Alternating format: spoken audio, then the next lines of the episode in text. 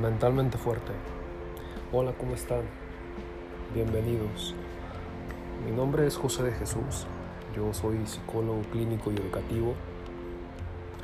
Y hoy les quiero platicar un poco sobre un tema que,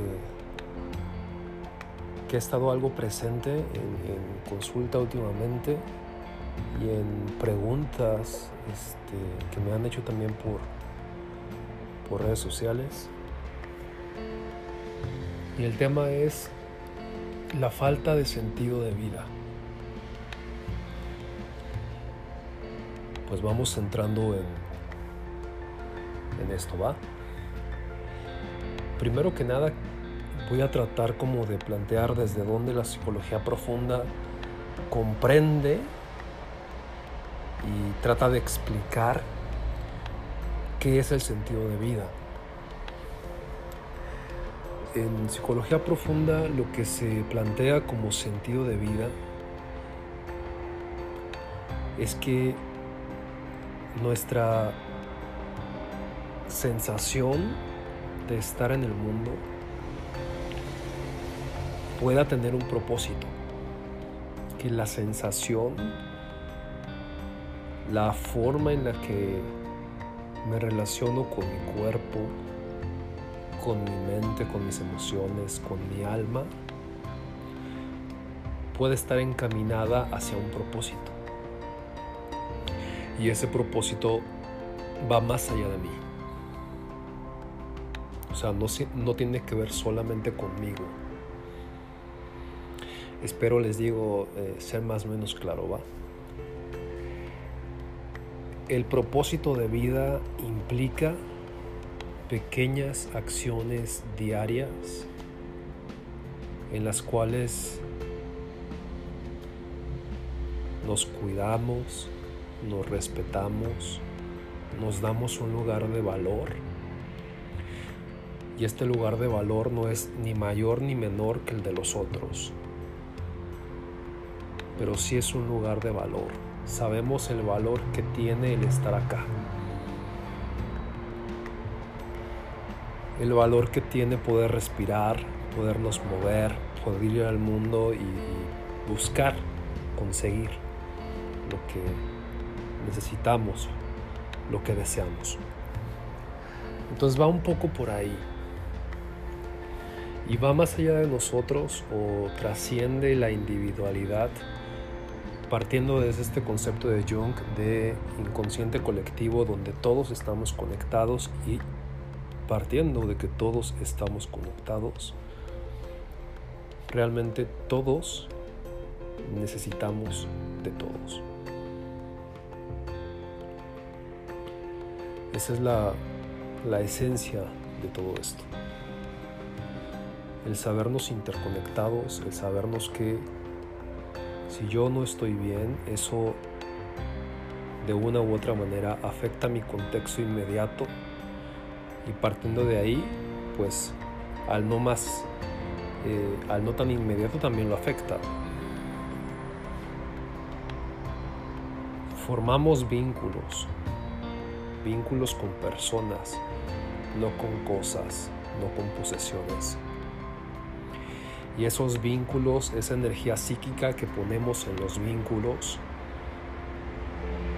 por supuesto que, que que interactúa y que genera cosas. Entonces el sentido de vida no es algo como tan elevado de, como esperar que, digo, solo es un ejemplo, ¿ok? Que, que Dios me diga qué hacer o que Dios me dé un propósito sino poder realmente vivir una parte espiritual en la cual yo y todos nos podamos vincular a partir de procurar que, que si yo estoy bien, los demás están bien. Sabernos y sentirnos parte de una comunidad. en las últimas décadas cada vez estamos más aislados. Por este tema del consumismo y de este capitalismo despiadado, cada vez somos más desconfiados y más competitivos. Y eso nos aísla. Entonces, encontrar un sentido de vida también cada vez es más complicado. Porque luego escuchamos historias, que es lo que nos quieren vender, de gente que supuestamente ha logrado lo que el sistema llama éxito. Y esas historias suelen estar plagadas de egoísmo y de carnicería, o sea, de, actos despiadados. Y nos han pretendido vender que eso es el éxito y que entonces entre más éxito tienes, pues mayor sentido de vida hay. Y lo que encontramos en consulta es que personas, por más realizadas económicamente que estén, no va de la mano el que realmente tengan un sentido de vida. También traen este, este vacío. También están tratando de buscar algo que, que les dé una razón para seguir, mucho más allá de producir o de ganar dinero.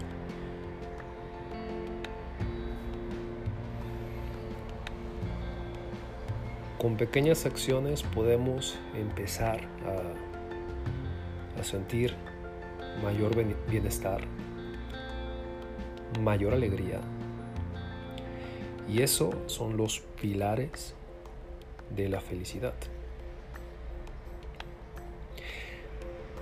Y también aclarando que la felicidad no es como un estado permanente, o sea, no es el éxtasis, ¿va? La felicidad está construida por pequeños momentos de bienestar, de alegría, de compartir con los con los afectos, de sentir orgullo por un logro, inclusive hasta de salir y tomar un poco el sol.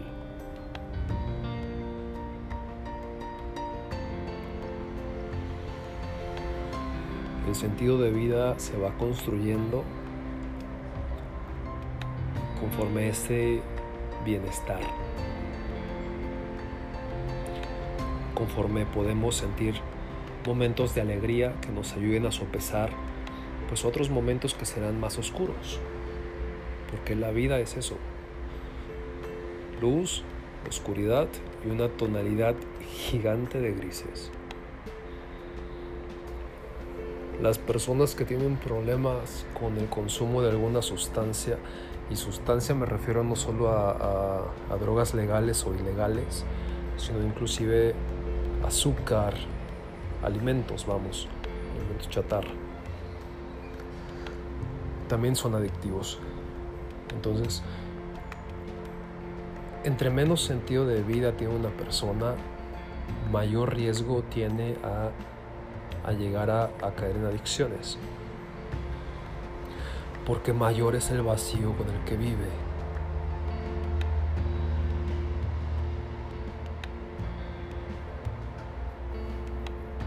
Si recuerdan la gente que tenga, no sé, más de 30 años, lo que al menos acá en México nos vendían era como un mensaje fuerte de vive sin drogas, ¿no? Entonces había una, aparentemente o no, pero había una, una lucha, había una campaña para que los niños, los adolescentes o adultos se cuestionaran sobre para qué consumir drogas sobre lo dañinas que eran e informaban sobre eso. Hoy por hoy el mensaje ya es, es tu, Si quieres consumir, consume. A ese nivel de locura hemos llegado. Porque como las drogas dan dinero, ya no importa que la gente se destruya. Ya no importa que no tengan sentido de vida. Ya no importa el vacío en el que se vive. A ese nivel de locura hemos llegado. También por eso cada día es más difícil ser papá o ser mamá. O sea, ¿cómo, cómo proteges a tu hijo, a tu hija de, todo, de toda esta locura que sucede afuera? Es, cada vez es más complicado.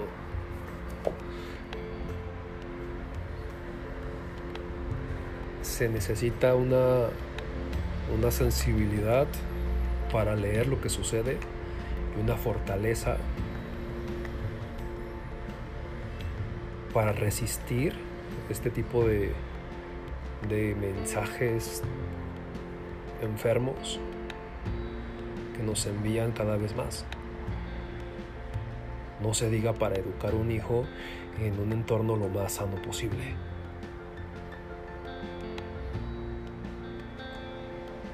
La depresión, por ejemplo, en Estados Unidos, la depresión, hay gente que está sobremedicada.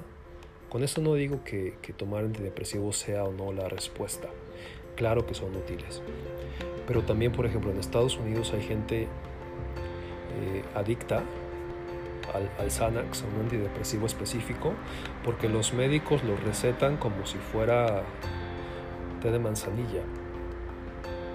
Y entonces lo que el mismo sistema de salud está generando es personas adictas, adictas a antidepresivos, adictas a medicamentos para, para aliviar el dolor también. Entonces, si se fijan, todo esto va como muy enraizado con el tema principal de hoy, que es la falta de sentido de vida. Si, si tú tienes más de seis meses en el cual percibes que que este vacío aumenta, que esta sensación de no encontrar un para qué levantarte, un para qué ir a trabajar, inclusive un para qué estar limpio, traer la ropa arreglada, cuidar tus relaciones, para qué ir con los amigos o hacer ejercicio. Si te estás aislando y si tienes más de seis meses en, esta, en estas conductas, pues tienes que buscar ayuda. porque no es normal. Cuando digo normal, no, los seres humanos no tendríamos por qué vivir así. A pesar de lo difícil que fuera la vida, ese vacío, si no lo atendemos, si no se atiende, se hace más grande y ese mismo vacío nos traga. Y hay mucha gente que se adicta al trabajo para evadir ese vacío. Y hay mucha gente que es adicta a sustancias para evadir ese vacío. Pero lo único que está haciendo es aumentando la profundidad de su vacío y en algún momento se los va a tragar. El, buscar ayuda, el pedir ayuda en temas de salud mental es un signo de fortaleza, no tienen nada que ver con estos clichés que cada vez son menos, pero todavía, ahí de repente. No, eso es para locos o eso es para débiles.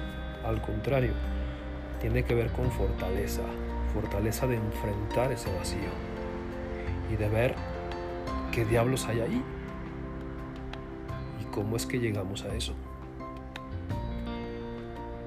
Muchas veces sí se necesitan antidepresivos o ansiolíticos, otras veces no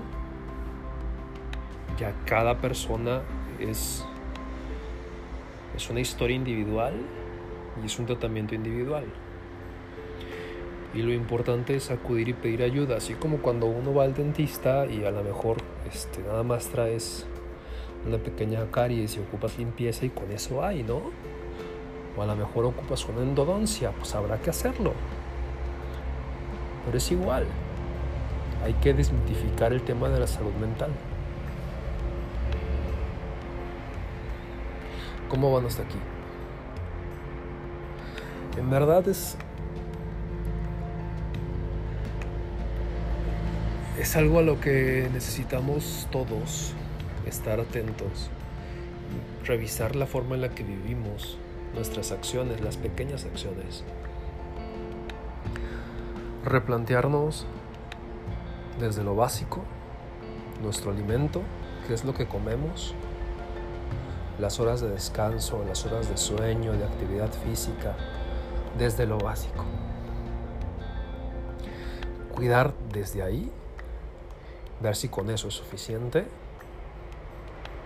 ver si se empieza a generar mayor bienestar y si con eso podemos ir saliendo de ese vacío. Y si no es así, pedir ayuda profesional. Ya sea un psicólogo, un psicoterapeuta, un psiquiatra, pedir ayuda profesional. Pues aquí quiero parar. Eh, cuídense mucho, linda semana. Les recuerdo mi página www.sicjosedejesus.com. Ahí en redes sociales, Instagram, Facebook. Si tienen alguna duda, este, déjenme un mensaje igual. De repente subo videos a TikTok y por ahí también pueden enviar algún mensaje si tienen alguna duda. Cuídense mucho. Gracias por escuchar. Y acá nos vemos pronto. Bye.